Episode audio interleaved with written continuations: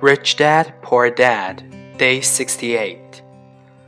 When I came out with my first book, If You Want to Be Rich and Happy, Don't Go to School, a publisher suggested I change the title to The Economics of Education.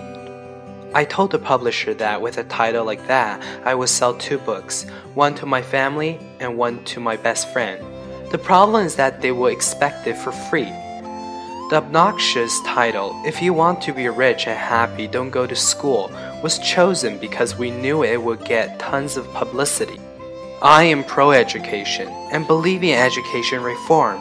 If I were not pro education, why would I continue to press for changing our antiquated educational system? So I chose a title that would get me on more TV and radio shows, simply because I was willing to be controversial. Many people thought I was a fruitcake, but the book sold and sold.